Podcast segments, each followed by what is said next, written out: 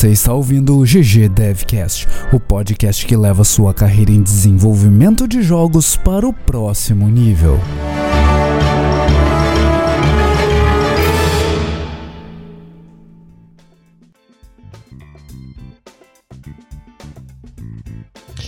Fala galera, está começando mais um GG Devcast, episódio número 58. Eu acredito se, sei lá, não apareceu um episódio aí no meio e esse acabar sendo 59, até onde eu sei esse é o 58. Você deve estar tá se perguntando, uh, você deve estar tá se perguntando cadê o Balde fazendo a introdução do podcast? Pois bem, eu estou fazendo esse sozinho e decidi falar aqui sobre side projects. O Balde e o Monclar claro, não vão participar. Eu simplesmente não convidei eles para esse. Como vocês sabem, a gente tá aqui em horários diferentes e amanhã ainda, agora, eu tô gravando num domingo. Amanhã vai trocar pro horário de verão aqui também. Não sei se começa ou termina, só sei que vai mudar uma, um horário. Vai, vai mudar uma hora, né? No horário de diferença entre Brasil e Alemanha. Eu vou estar tá aqui uh, cinco horas na frente agora. Cinco ou seis? Seis, eu acredito. É, é bastante tempo. Então, uh, eu tô gravando esse já pra gente ter mais episódios também, mesmo que a gente tenha que gravar separado, né? Mas vamos lá, a gente vai falar hoje sobre side projects, e a gente já falou isso uma vez, se você quiser ver lá no episódio 24, side projects, e a gente falou sobre a importância deles e tudo mais. E aqui eu vou focar sobre side projects com desenvolvimento de jogos, né? Side projects com jogos mesmo, e mais algumas coisas que eu achei que seria legal de contribuir daquele material. Algumas coisas que vocês trouxeram nos comentários também E algumas outras coisas. Aqui a gente vai falar sobre o como fazer esses tipos de projetos, né? Como você deve se estruturar para fazer uh, side projects de desenvolvimento de jogos, o porquê que você deve fazer e, tal, e talvez quando você deve fazer também. Vamos ver se tudo isso encaixa aqui nesse, nesse episódio de uma hora. Qualquer coisa a gente grava um outro também e talvez com o balde, com claro, para contribuírem aqui para o assunto. A gente recebeu alguns comentários do sobre o episódio de processo seletivo coletivos do balde do, da semana passada. Eu, pessoalmente, gostei bastante. Gostei mesmo, tem várias dicas lá. Já tô deixando o meu comentário aqui em, em forma de podcast. Uh, tem várias coisas que eu fiquei pensando assim, pô, eu poderia ter melhorado algumas coisas na, na, nas minhas entrevistas que eu fiz no, e também no meu currículo, né?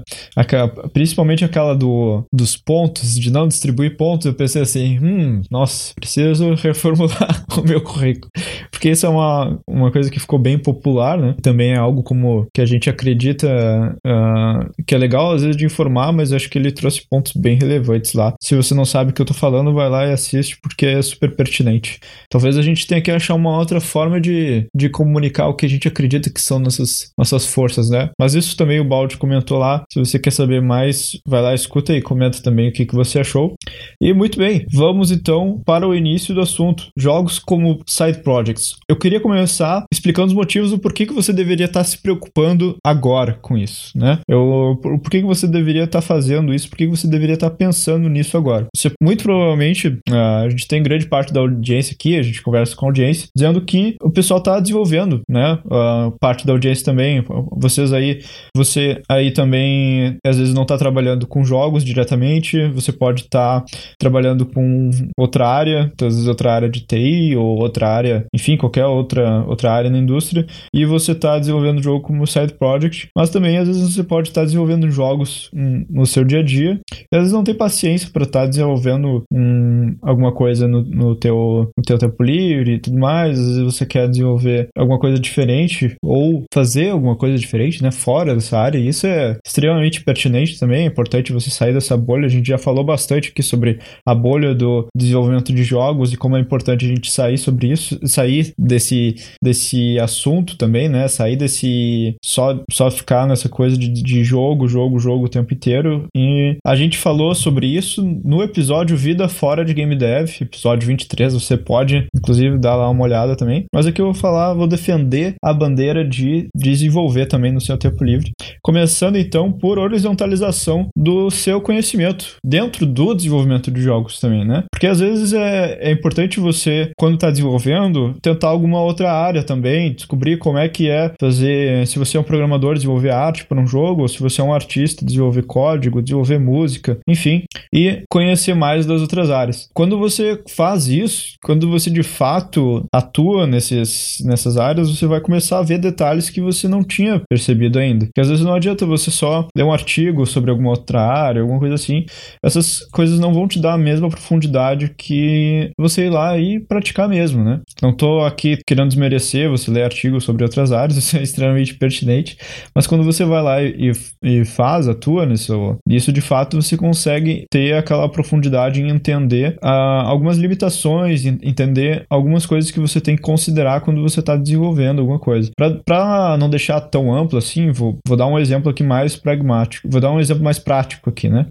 Uh, por exemplo, quando você é um programador, você está trabalhando no, no vestindo chapéu de artista, você vai começar a desenvolver um desenho, você vai começar a pensar, quando está começando a fazer um concept, por exemplo, você vai começar a pensar, tá, mas por que que eu vou fazer esse personagem com essa fisionomia? O que que eu quero representar com essa fisionomia, né? Daqui a pouco é esse cenário. O que que eu quero representar com esse cenário? E aí eu vou pensar, tá, mas então eu estou precisando de outra coisa também. Eu estou precisando de um background de narrativa, por exemplo. Ah, eu estou precisando de um background de design. Às vezes tu encontra necessidades de design indo lá e fazendo o teu, teu concept art ou fazendo programação, né? Como a gente já falou isso, uh, como a gente já falou sobre isso em, algumas, em alguns episódios também. Mas você vai lá e você é um programador, está fazendo concept, concept art, por exemplo, você pode ter essas experiências e, e achar essas perguntas e ver como é interessante você a, achar a sua, a sua própria resposta para elas e, e descobrir mais como um artista pensa. E aí, de repente, você pode, por exemplo, quando encontrar essas situações e conversar com outros concept artists, por exemplo, e ver como eles resolveriam esse tipo de problema. E aí você começa a ver e mergulhar numa área que tem uma profundidade absurda. Uh, toda, profund... toda, toda área que você vai começar a visitar e, e, vai começar a trabalhar e você não tem experiência, você vai começar a, a ver o, o quão fundo ela pode ir e pode ir muito fundo. E aí você vê o quanto que você quer aprender. Uh, você pode, por exemplo, quando, quando, eu, quando é um artista, você pode trabalhar com programação, se aventurar e fazer um desenvolvimento baseado em algum sistema ou em alguma mecânica que você quer fazer num jogo que você está fazendo. E aí descobrir que você, na verdade, precisa de algum outro sistema, hum, baixar algum outro, baixar algum sistema pronto, desenvolver um sistema pronto, integrar com algum outro sistema pronto ou criar a tua própria solução. E aí você vai conversando com outros programadores para descobrir quais foram as soluções que eles já acharam para esse tipo de problema. E não só, e isso começa a ser engraçado também, porque alguns problemas geralmente aparecem quando você está fazendo da forma errada também. Uh, porque, por exemplo, eu já tive muitas situações onde eu fui conversar com, com programadores, entreguei um problema para eles, e vocês com certeza já devem ter passado por isso também, que é, e eles tipo, disseram, sim, mas o, que, que você quer fazer no final? Qual é o resultado que você quer ter? Porque às vezes o problema que você tem quer dizer que você está fazendo alguma coisa do jeito errado também, sabe? Então, por exemplo, ah, eu tenho um número de projéteis absurdo e esse número de projéteis eu não estou conseguindo calcular. E aí você vai descobrir que, na, na verdade, você deveria encontrar uma outra solução para o desenvolvimento desses projéteis, sabe? Ou você está integrando algum shader e você está vendo que tem um cálculo muito pesado, mas na verdade você deveria estar tá fazendo um outro tipo de fórmula. Então, esse tipo de, esse tipo de conteúdo você consegue aprender muito bem fazendo e você consegue também se aprofundar o quanto que você quer se aprofundar, né? Não só te dão, não só fazer jogos te dão uma horizontalização bacana, mas também te dão portfólio, né? Te ajudam a construir o teu portfólio, porque daqui a pouco você se aventurar em outras áreas também é algo importante no teu próprio, na tua própria carreira, né? E um, daqui a pouco num processo seletivo as pessoas vão ver isso. E isso vai se tornar um ponto positivo no teu, no teu, na tua entrevista, né? Porque se eu tô entrevistando um, um programador, por exemplo, eu sei que ele teve experiência desenvolvendo alguma arte, uh, desenvolvendo alguma música, por exemplo, eu sei que ele vai saber se comunicar melhor com essas áreas. Eu sei que ele vai conseguir saber atuar melhor dentro dessas áreas, né? Uh, não só não só dentro do não só dentro da área dele, mas também vai conseguir se comunicar melhor com essas outras essas outras áreas e a gente sabe que comunicação é extremamente é, é essencial no desenvolvimento de jogos, né? E você vai aí conseguir ver todos esses outros todas essas outras gamas do desenvolvimento de jogos, entender qual é a tua área mais forte e entender também quais são as tuas fraquezas, ver daqui a pouco aonde tu tá te interessando mais e também ver o que que você não quer fazer mesmo. então, por exemplo, quando você está desenvolvendo um jogo pessoal e fazendo ou desenvolvendo qualquer outra, não só um jogo pessoal, mas eu desenvolvendo uma parte de um jogo, às vezes com um outro time, né? Às vezes desenvolvendo um jogo numa jam, por exemplo, e você está atuando em outra área, mas às vezes você pode estar tá desenvolvendo todas as áreas no seu jogo também. Mas aí você vai descobrir que, sei lá, uh, você é um artista e você vai descobrir que você está se divertindo demais com programação, por exemplo. Talvez você queira migrar de área, né? Se isso for alguma coisa que tu tá vendo que você está exercendo bem e que você está uh, gostando de fazer, talvez você queira migrar de área também. E isso vai te abrir a janela. Isso, isso desenvolver uh, jogos como Side Project vai te dar esse tipo de perspectiva, né? Vai, vai te botar no lugar desses outros profissionais em todas as esferas. Você pode daqui a pouco estar tá desenvolvendo um jogo e ver que você gostou, na verdade, de divulgar o jogo, de falar sobre ele uh, em mídias sociais, de mostrar conteúdo dele. Daqui a pouco você quer, uh, ao invés de participar ativamente no desenvolvimento, participar no marketing dele, enfim. Tudo isso você pode fazer dentro do seu, seu desenvolvimento de jogos como um side project. E outro ponto que eu acredito que seja interessante também, uh, na parte, focando um pouco mais na parte de construir portfólio, e não só vai ser bacana tu aparecer numa entrevista mostrando que tu tem experiência em outras áreas desenvolvendo jogos no teu tempo próprio, uh, mas também vai ser interessante tu mostrar a profundidade que você está abordando na sua própria área, construindo um portfólio nisso, né? Então, por exemplo, quando você aparece numa entrevista e você é um programador, você tem um projeto no GitHub já pronto com algum sistema que você uh, considera interessante, que você considera inovador ou que você considera interessante, alguma implementação que você considera difícil daqui a pouco, e você fez e você deixou ali na sua vitrine. Isso é extremamente interessante, né? Para alguém que está avaliando a sua carreira, né? Quando você. Daqui a pouco isso pode acontecer, e, e eu, já, e eu já vi histórias também, já vivenciei também, de te fazerem perguntas sobre um assunto e você mostrar que na verdade você já desenvolveu algo com aquilo. E você poder prover o link para isso numa entrevista. Imagina que, que bacana, né? Alguém te perguntar alguma coisa sobre algo específico e você disser assim, não, mas eu já. Isso, isso eu acredito. Isso eu já fiz, inclusive, né? Isso já tenho resultados aqui para mostrar para ti a, a minha capacidade dentro, desse, dentro dessa área. Então, isso é, é extremamente positivo, né? Te constrói um portfólio, pode te dar, um, pode te dar resultados bem bacanas. Então, vamos repassar aqui os pontos que eu falei agora. O que que o porquê fazer side projects, uh, desenvolvimento de jogos como side projects, né? Primeiro, eles horizontalizam teu conhecimento de um jeito que tu não vai acreditar até tu uh, experienciar aquilo. Eles fortalecem as áreas que tu é mais forte, porque tu vai conseguir te aprofundar nessas áreas.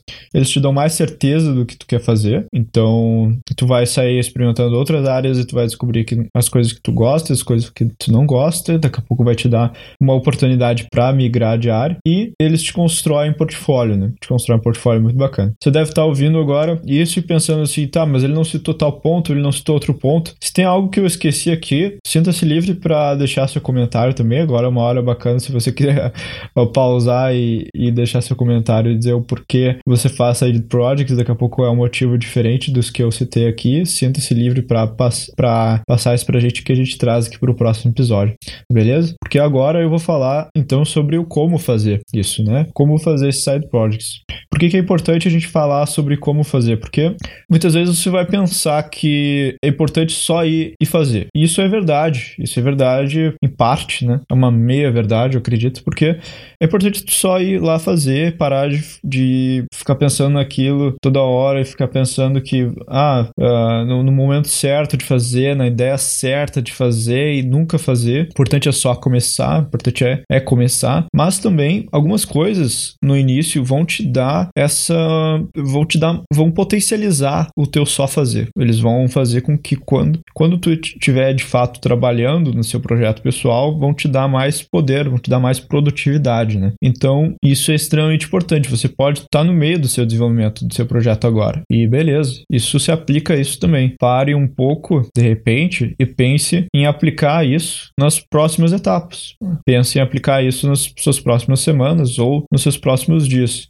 Algumas, algumas coisas importantes você pensar no meio do do desenvolvimento, parar de, de fazer o jogo pensar, porque você pode daqui a pouco estar tá desenvolvendo o jogo só fazendo ele, por exemplo, e não tá planejando nada, e se uh, e, e, ver e se ver sem ter mais o que fazer, sem ter mais para onde ir, uh, não conseguir mais priorizar o que você quer fazer. Então é importante você parar e planejar um pouco também, porque o planejamento vai te dar o pragmatismo na hora de resolver suas coisas e algumas limitações, você se estabelecer algumas limitações no seu desenvolvimento, elas vão te dar, na verdade, liberdades. Parece estranho quando eu falo que limitações vão te dar liberdades, né? Mas na verdade não, tem muitas limitações que vão te dar liberdade. Disciplina, por exemplo. Você vai estar sempre muito empolgado no seu primeiro dia de desenvolvimento de um projeto pessoal, né? Você vai lá, vai pensar, uh, tem essa ideia, essa ideia vai ficar muito bacana, começa a desenvolver, tá super empolgado, fica lá três, quatro horas, seis horas desenvolvendo, oito horas, não sei quanto tempo você,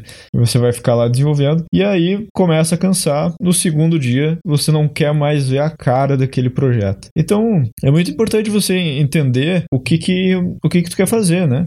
O que que tu quer fazer nesse espaço de tempo. Se você quer se empolgar e fazer alguma coisa por um curto, por um, por dois ou três dias, mas intensivamente, beleza. É uma jam, alguma coisa assim, beleza. Mas entenda o que que você quer, entenda o propósito por trás disso, né? E entender o propósito também é muito importante por vários motivos. Por exemplo, vamos dizer que tu tá desenvolvendo um jogo porque você quer aprender alguma coisa específica. Esse propósito ele não vai necessariamente permanecer para sempre. Às vezes você pode alcançar ele, de fato atingir o que você queria aprender. Ah, isso é, é bem difícil de acontecer, na verdade, porque quando você começa a aprender alguma coisa, você começa a ver quanto ela se ramifica em outros assuntos, e aí você ah, começa a atacar esses outros assuntos, e você começa a ver que tem mais coisas, ou é alguma coisa muito específica, você aprende e beleza, conclui sua, uh, sua prioridade, aí maravilha, né? Mas às vezes também você pode estar tá desenvolvendo um jogo e você encontrar outros propósitos nele.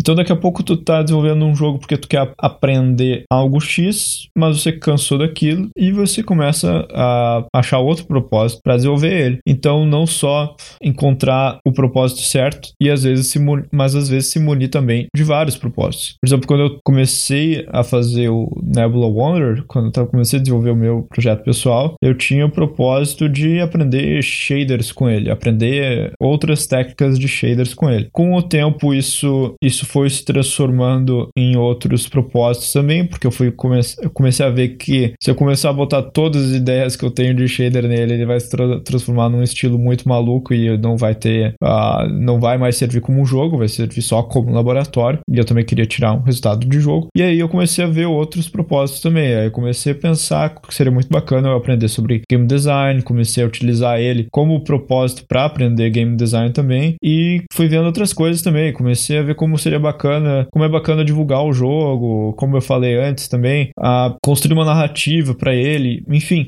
E aí fui achando propósitos diferentes e desenvolvendo o mesmo produto, porque eu tinha um propósito maior mesmo, que era de entender várias áreas de, do desenvolvimento, entender mais sobre programação, de gameplay, tudo mais. Então, beleza, você entendeu as suas prioridades e aí você esta estabeleceu elas, entendeu por que, que você quer fazer tal coisa e, e isso vai te motivar e vai te dar engajamento para você conseguir fazer esses projetos, porque você quando você começa a entender o seu objetivo e, e começa a ver que você está progredindo uh, rumo a ele, aí você começa a, a sentir bem, começa a te dar recompensa por estar tá desenvolvendo aquele, aquele projeto, né? Aí, beleza. Digamos que você está no meio e você, no meio do seu desenvolvimento, e você uh, redefine suas prioridades, ou você está no início e você terminou de, de redefinir suas prioridades. Agora, talvez seja interessante você pensar sobre versionamento. Ah, mas por que, que eu tô. Trouxe alguns motivos subjetivos aqui uh, para você estar tá desenvolvendo seu jogo e estou indo para um motivo super prático agora. Bem, é porque o, o, o versionamento ele tem uma algo bem subjetivo atrelado a ele também. Que ele é basicamente você programar o Ctrl Z da sua vida, entendeu? É, é, é basicamente você programar o Ctrl Z de, do, do, seu, do seu processo criativo. E quando você tem um Ctrl Z, você faz qualquer coisa, porque você não tem medo de perder o que você está fazendo. Então pode parecer daqui a pouco algum processo uh, meio chato se você daqui a pouco é uh, alguém voltado mais para parte uh, mais para parte visual, por exemplo. Já vi já vi muita gente que trabalha mais com com arte que não gostam muito de, de versionamento, acham um saco e tal, ter que configurar e ter que respeitar o processo de, faz, de fazer commit, de submeter coisas com uma certa frequência. Mas isso, na verdade, dá uma liberdade enorme quando você está usando, porque é uma é você usar o Photoshop lá, é você pintar um quadro digital e você poder desfazer os seus suas linhas. Então você não, não precisa se conter a só fazer aquilo que você tem certeza que vai dar certo. Não ter medo de que daqui a pouco você mudar um código vai quebrar o jogo inteiro, entende? Então o versionamento eu acho super interessante. Uh, e o GitHub, por exemplo, a ferramenta que eu gosto de usar, ele te permite ter vários repositórios de modo gratuito, modo público e, se eu não me engano, de modo privado agora também. Uh, eles estavam abrindo contas sem contas gratuitas também. Eu não sei como é que tá isso, mas vale a pena você dar uma olhada também. Ou daqui a pouco você pode se interessar mais com outro, mais uh, com outro tipo de versionamento também, mas encontre o seu a sua ferramenta de versionamento. E aí, continuando no aspecto mais pragmático, né? No aspecto mais técnico também, eu acredito que escolher a ferramenta certa é interessante, mas não sinta-se compromissado a ficar travado no seu desenvolvimento enquanto você não escolheu a ferramenta certa. Porque se você não conhece ainda, digamos que você está escolhendo uma engine, você está escolhendo Godot, Unity, Unreal, GameMaker, enfim, e você não conhece nenhuma, não se preocupe muito com isso. A pesquisa pesquise, faça uma pesquisa, sim, é importante você fazer, mas vá lá, comece a desenvolver e sinta-se tranquilo para você trocar. Então, não fique quebrando a cabeça com uma ferramenta por muito tempo se você não estiver entendendo ela ou se ela não for para aquilo. Hoje em dia, é muito difícil tu escolher uma ferramenta errada, porque tem muito conteúdo aí fora falando sobre tudo o que está disponível. Então, você botar no Google e, e perguntar o que que qual é a forma certa de fazer tal coisa, provavelmente você vai achar vários, conteúdo, uh, vários conteúdos sobre. E se você não se adaptar a essa ferramenta, você vai, troca, tenta um pouco uma ferramenta um pouco mais fácil, ou uma ferramenta que seja mais, uh, mais estabelecida para aquilo que você quer fazer, e tenta. O, hoje, por exemplo, você fazer texturas, vamos dizer assim, você pode estar tá, daqui a pouco estar tá usando o, o, não sei, Krita, não sei se faz textura, Krita se ele é mais para concept art, mas você pode estar tá usando o Photoshop, você pode estar usando o Substance Designer, Substance Painter também. Você vai olhar para essas ferramentas e vai pensar, tá, mas eu preciso fazer uh, daqui a pouco uma textura hand painted. Tenta fazer com os softwares diferentes e vai e vai se vai vendo o que você se adapta melhor. Daqui a pouco vai, não, vai, não vai fazer sentido você fazer uma textura hand painted no Substance Design. Mas daqui a pouco você quer ter um sistema muito bacana de, de, de, de textura hand painted que você pode fazer procedural e tal, e mudar vários parâmetros. Então é, isso é interessante você abordar, experimentar e aí decidir qual que você vai usar pelo resto do seu desenvolvimento. Então não fique muito pressionado a escolher a ferramenta certa, vai lá e começa a fazer. E aí, beleza, você tá lá, você pesquisou sua ferramenta, já tem, a ferram já tem uma ferramenta que você quer começar a fazer, que você acredita que ela vai te vai solucionar os problemas que tu quer, os problemas que tu vai ter e você quer aprender bastante sobre ela, e você já definiu qual é a sua prioridade, você já instalou um sistema de, de versionamento no seu projeto, mas você não faz ideia do que você quer fazer. ah, isso pode acontecer, isso é bem comum. Ou você pode ou já ter uma ideia ou não ter essa ideia, né?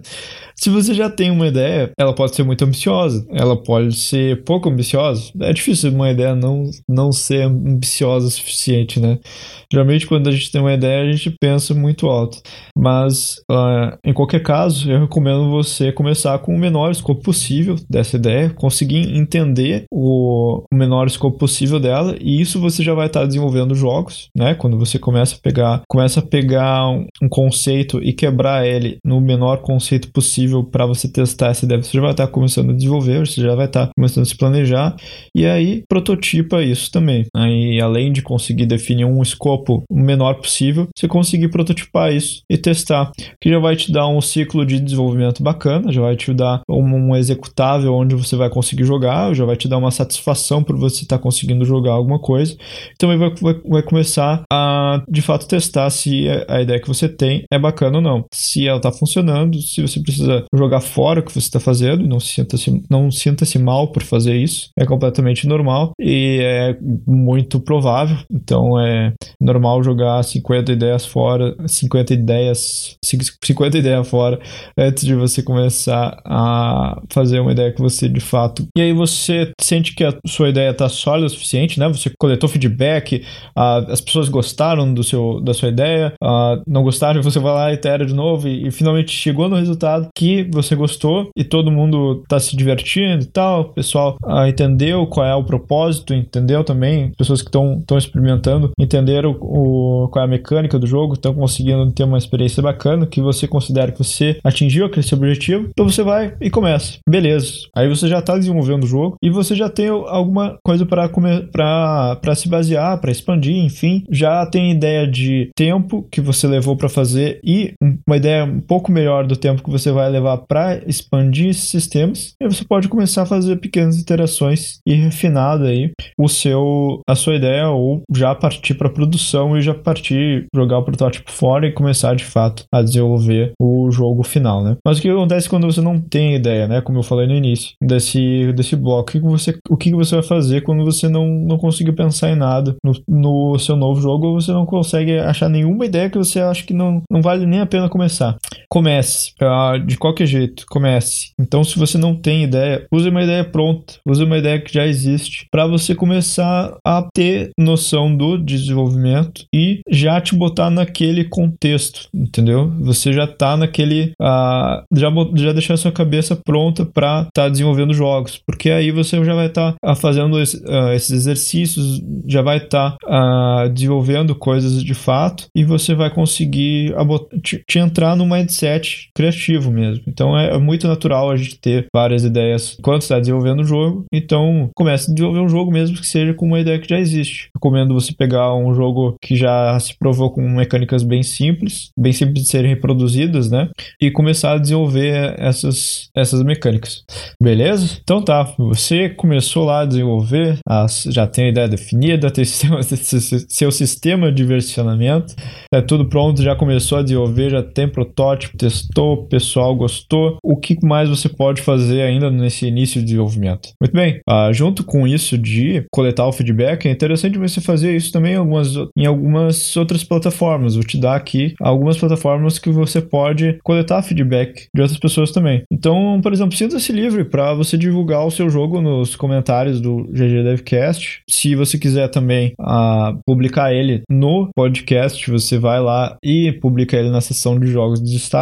Se você quiser daqui a pouco falar mais sobre o desenvolvimento do seu projeto, tem plataformas que são próprias para isso também, como o TigSource, tigsource.com, você vai lá, vai no fórum, você vai começar a ver outras ideias de outros desenvolvedores também, vai começar a participar mais da comunidade de desenvolvimento de jogos indie, né? E vai começar a ver também uh, como essas outras pessoas estão lidando com, com o desenvolvimento de jogos no tempo próprio delas e vai te inspirar bastante. Então isso é super bacana. Não vai só te inspirar para as suas próximas ideias e para o seu projeto atual, como também vai te dar a motivação, vai te engajar mais quando você começar a desenvolver o seu protótipo e divulgar nessas plataformas e começar a receber mais feedbacks, pode ser positivos ou não, e vai te deixar nesse contexto de desenvolvimento, vai te dar essa energia, né, de fato, para começar a fazer. E também você vai começar a coletar feedback de outras pessoas que estão desenvolvendo jogos também, né? Então, às vezes é um feedback mais. Uh, você vai estar tá conseguindo qualificar melhor o seu feedback também, o que é muito bacana. E aí a gente vai para o próximo passo, que é iterar sobre isso, iterar sobre o seu protótipo, sobre a sua ideia, enfim, ou se você já começou a desenvolver o seu jogo. Então, eu recomendo você estabelecer um ciclo de iteração. Acredito que é muito bacana você ter um ciclo de iteração definido, porque você vai começar a pensar uh, ativamente e botar isso no seu planejamento, a reflexão sobre o, o próprio desenvolvimento, né? Então, daqui a pouco, digamos que você estabelece um ciclo semanal, você pode parar no seu sábado, no seu domingo, enfim, e pensar assim, tá, mas tudo que eu desenvolvi durante essa semana, quanto isso está alinhado com o meu propósito? O quanto isso contribuiu, está contribuindo para minha carreira daqui a pouco, ou o que, que isso está contribuindo para o meu produto? E o que, que eu posso fazer para melhorar isso? É importante você parar e refletir sobre o seu processo, porque você vai conseguir potencializar de novo o seu tempo de desenvolvimento. O seu tempo de desenvolvimento, né? Então, todos esses momentos que a gente para e pensa na infraestrutura, pensa no, no tempo que já passou e o que, que você já desenvolveu, eles te ajudam a tornar o tempo que você está desenvolvendo mais produtivo. Então, você pode refletir e pensar, por exemplo, tá, mas nas duas horas que eu estabeleci que eu vou ficar desenvolvendo o meu jogo por dia, ou nos 30 minutos que seja, eu abri o Facebook, eu abri o Twitter cinco, seis vezes por uh, dentro dessa hora. Você vai começar a pensar, tá, mas essa hora é minha escassa, eu fiz essas coisas, será que eu deveria ter feito isso ou não? Ou você já tá muito cansado e você pensa que não, tudo bem, é, é tranquilo eu me dar essa liberdade. Você vai começar a, a, a, iterar sobre isso e testar coisas diferentes também. De repente, você, nesse momento de, de reflexão da, da sua iteração, você pode pensar, tá, eu vou testar uma coisa nessa semana, vou testar fazer isso diferente. Essa semana, por exemplo, eu vou acordar bem mais cedo, porque ao invés de desenvolver jogos de noite, eu vou desenvolver eles de dia. Talvez uh, de manhã, né? Vou, vou, desenvolver eles a recém quando eu acordar, por exemplo, porque eu acho que nesse horário eu vou estar tá, uh, mais disposto, vou, tá, vou ter feito meu café e tal, vou estar tá pronto para tá, desenvolver, vou ter mais energia. Ah, beleza, de repente testa isso por uma semana. Por que não, né? Por que não testar coisas diferentes no seu desenvolvimento? Não só tu vai transformar isso em algo muito mais interessante para ti, né? Porque tu vai estar tá toda semana tentando alguma coisa nova, você vai estar tá se arriscando um pouquinho mais, mas também é uma coisa que na sua semana seguinte você pode voltar para sua rotina normal, para a rotina que tu já vinha seguindo. Ou você pode descobrir algo novo, algo que potencializa muito a sua produtividade e seguir fazendo isso. E aí toda semana você vai lá ah, no final de semana, ou se você estabeleceu o final do seu ciclo na quarta-feira, o que seja, o que você definir que for melhor para você, e você itera sobre ele. Então aqui fica a recomendação, um outro episódio que a gente fez também sobre iteração, que é o episódio 2. Olha aí, ó, um episódio, o segundo episódio que a gente gravou, iteração e feedback, se mantendo nos trilhos. Então você pode ir lá também e ver uh, e ver um pouco mais sobre isso que eu tô falando, que ver com mais profundidade sobre esses ciclos que eu mencionei aqui no seu desenvolvimento.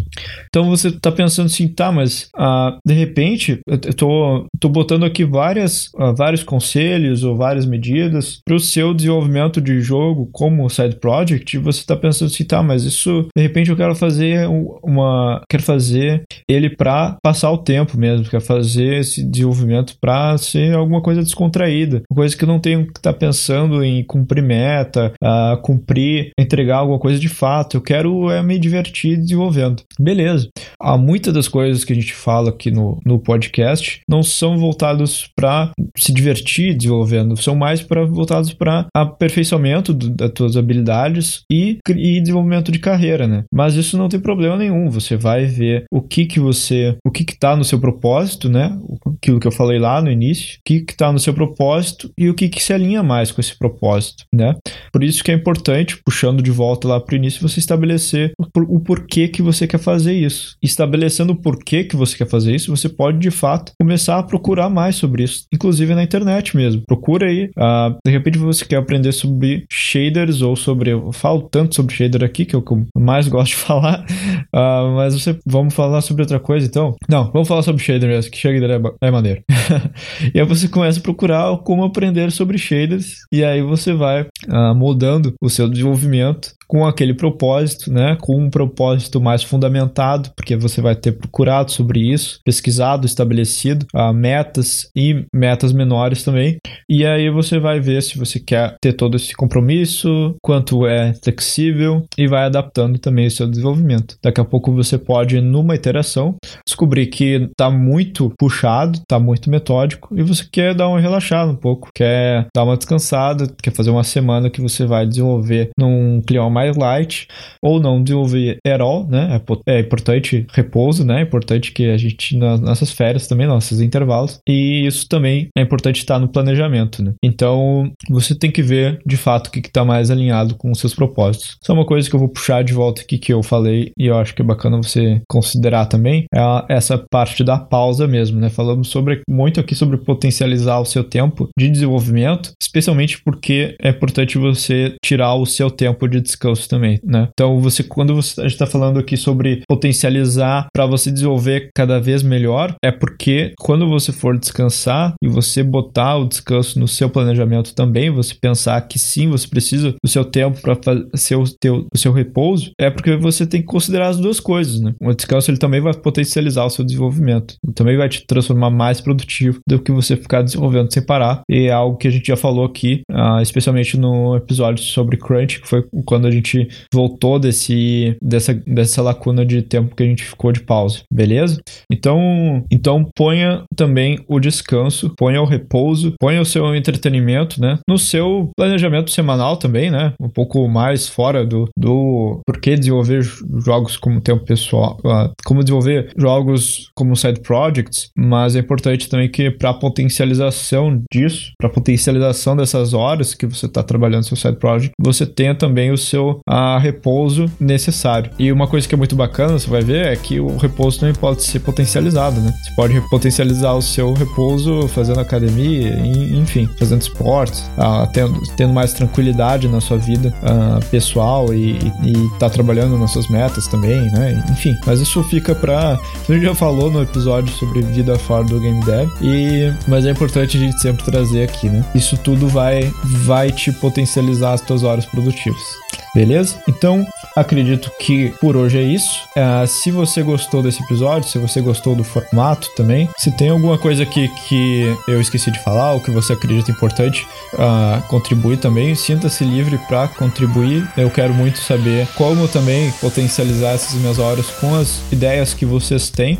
Eu adoro aprender sobre esse tipo de coisa e também compartilhe sobre as suas experiências também, né? Outra forma da gente tem que a gente tem aqui para aprender também é você compartilhar como é o seu desenvolvimento do seu jogo como side project, né? Talvez você tenha testado algumas coisas que eu disse aqui, algumas funcionaram e outras não funcionaram, e seria muito bacana saber sobre isso. Você pode fazer isso nas seguintes plataformas, daí você pode ou comentar no site ggdevcast.com.br, ah, você pode comentar no Facebook, você pode comentar no YouTube, tudo é ggdevcast, né? No Instagram e no Twitter.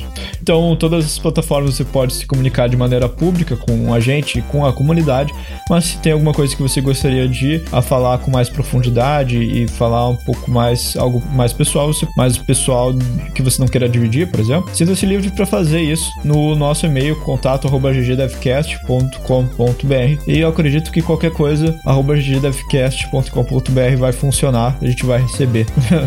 beleza?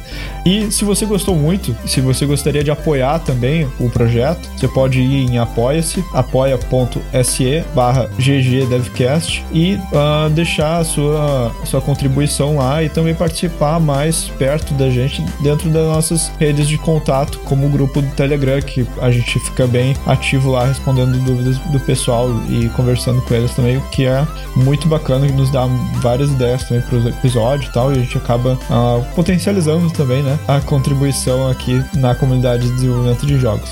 Beleza? Então, por mim era isso. GG.